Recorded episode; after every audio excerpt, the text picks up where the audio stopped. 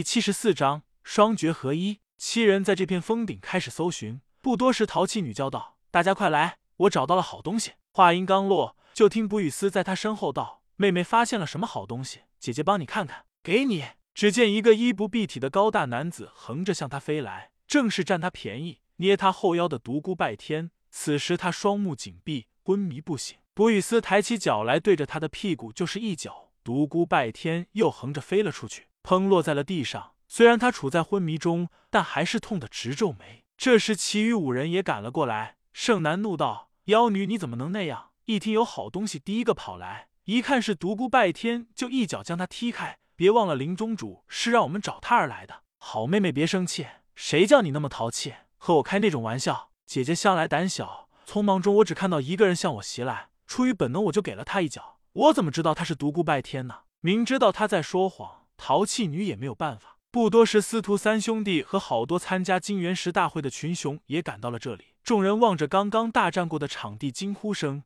惊叫声不绝于耳。独孤拜天被带回了雾隐峰，当他醒来时，已经华灯初上。他缓缓睁开了眼睛，屋中一盏油灯，光线很柔和，室内很洁净，纤尘不染。他又慢慢闭上了眼睛。脑中一幕幕的回应着他和仙灵的惊天大战，虽然没有任何声音方面的信息，但大战时的画面还是给了他无限启迪。尽管这次仙灵的出现使他异常震惊，但经过上次在清风帝国开元城外群山中那次惊天归来的经历，他很快就平静了下来。对于在他身上发生的种种奇特的事情，他有了一个朦胧的感觉，隐隐中他有一丝明悟。战天诀三个大字再次浮现在他的脑海中。这本惊涛千重的完善篇不仅弥补了惊涛千重的缺陷，而且工艺更上一层楼，真至到了完美的境界。惊天诀和惊涛千重的完善篇战天诀在他体内前所未有的同时运转起来，两股真气如水乳交融般融合在一起，自丹田至百脉循环往复，生生不息。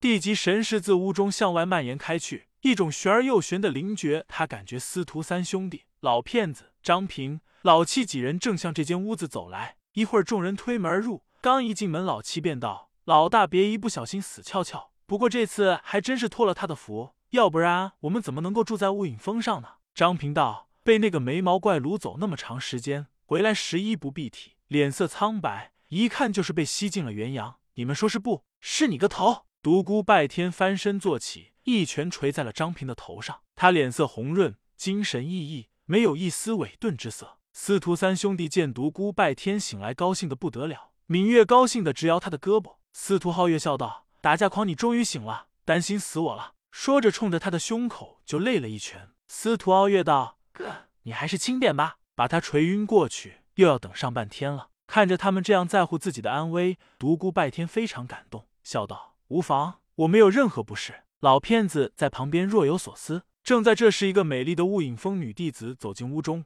道独孤公子果真已经醒了，家师真的说对了。我们宗主有请。雾隐峰顶一间金舍内，宗主林飞和几名长老盘腿而坐。独孤拜天上前赶忙施礼，几人客套一番后，林飞道：“少侠身体既已无恙，可否将昏迷前的事情详细的讲述一下？恐怕让宗主失望了。我被那道光影挟持到半空中之后，便失去了知觉，对以后的事情一无所知。”林飞皱了皱眉头。然后双眼神光湛湛，一眨不眨的盯着独孤拜天。见他脸色毫无波动，最后挥了挥手道：“你下去休息去吧。”独孤拜天施礼告退。回到房中后，面对司徒三兄弟张平、老七、老骗子几人狂轰滥炸式的提问，他头痛不已。独孤拜天以“我被光影掳到空中，便失去了知觉”一语带过。他觉得很愧对几人，几人如此关心他，他却不说实话。但一想到其中涉及到不死之魔的事情，他就释然了。不死之魔这件事是一个变数，如果他说出来的话，不知道会造成怎样的一种冲击。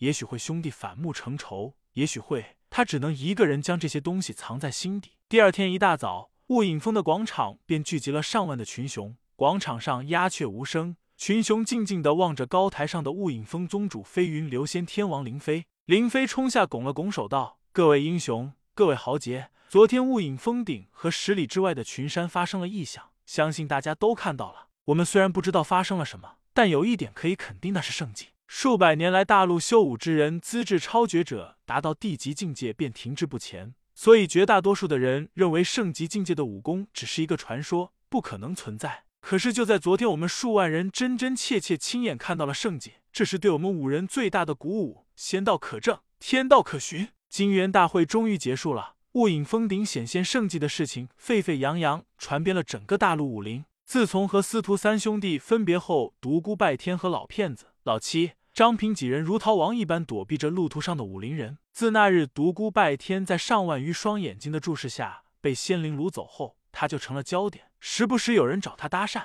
尽管他极力解释说对所有的异象都一无所知，但还是有人不停的找上他。此时此刻，他正被淘气女缠着。大个子，你到底说还是不说？我知道你一定隐瞒了好多事情，我就不相信你被掳到半空就昏了过去。你脸皮那么厚，心灵哪有那么脆弱？独孤拜天把眼一瞪，道：“怎么说话呢？谁脸皮厚？再说脸皮厚和心灵脆弱有什么关系？如果真的有关系的话，你的那颗心岂不硬的成了一个铁疙瘩？”